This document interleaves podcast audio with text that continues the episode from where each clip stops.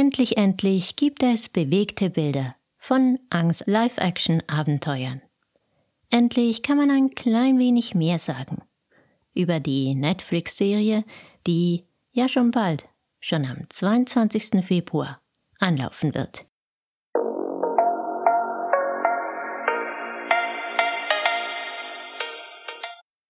Hallo und herzlich willkommen zur neuesten Ausgabe von Gespoilert, einem Podcast zu Science Fiction, Fantasy und Horrorserien. Ich bin Cory und das wird nur ein kurzer Bonus-Podcast, weil endlich ein Teaser-Trailer mit bewegten Bildern der Schauspieler der baldigen Netflix-Serie Avatar Herr der Elemente draußen ist.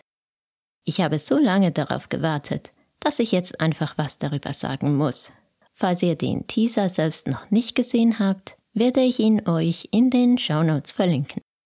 Was wir auch nach diesem Teaser noch nicht gesehen haben oder gehört haben, waren die Stimmen der Schauspieler. Ich hoffe, das kommt bald noch. Aber Voiceovers oder Musik sind ja in Teaser nicht ungewöhnlich. Immerhin haben wir jetzt die Leute mal in Aktion gesehen und mehrheitlich bin ich begeistert. Als ich mir das Ganze angesehen habe, kamen mir gleich zwei Wörter in den Sinn. One Piece. Ästhetisch erinnern die Bilder stark an die kürzliche Manga und Anime-Verfilmung von Netflix. Das ist mehrheitlich gut, aber es könnte eventuell auch störend sein. Denn die ganze Atmosphäre von One Piece und seine Charaktere sind doch etwas abgedrehter als in Avatar, Herr der Elemente. Das soll nicht bedeuten, dass die Serie nicht ebenfalls sehr humorvoll sein sollte, so wie sein animiertes Vorbild. Aber ich möchte gerne den Ton der Originalserie beibehalten. Deshalb sollte die Serie doch vielleicht etwas realistischer anmuten als One Piece. Und manche der Sets sehen auf den ersten Blick doch recht künstlich aus.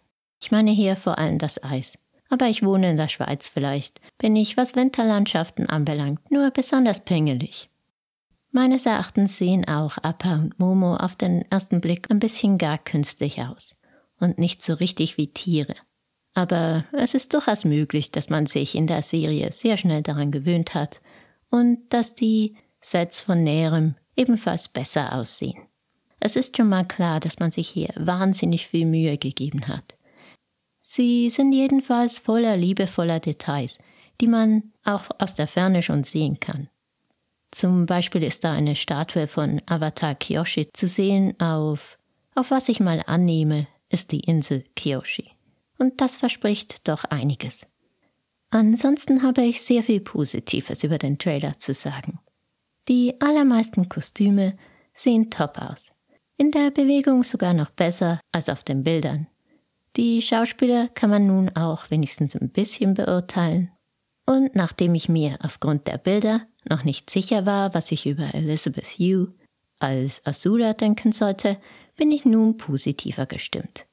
Ich würde nicht gerade sagen, dass ihr kurzer Auftritt im Trailer Azula-Vibes versprüht, aber wir sind jetzt doch viel näher am Original.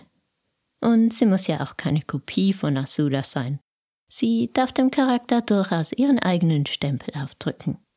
Azula soll ja in dieser Serie eine etwas wichtigere Rolle haben als in der animierten Serie, wo sie gerade am Anfang je in Erscheinung tritt. Die beiden Schauspieler, die mir in den zugegebenermaßen sehr kurzen Auftritten besonders gut gefallen haben, sind Daniel Day Kim als Feuerlord Osai und Paul San Hyung Lee als Onkel Iroh. Ich kann mir jetzt schon gut vorstellen, wie dieser Onkel Iroh Weisheiten von sich gibt, und Osai versprüht irgendwie jetzt schon eine bedrohliche Aura. Ich nehme an, dass die Bilder aus den ersten paar Episoden der Serie stammen.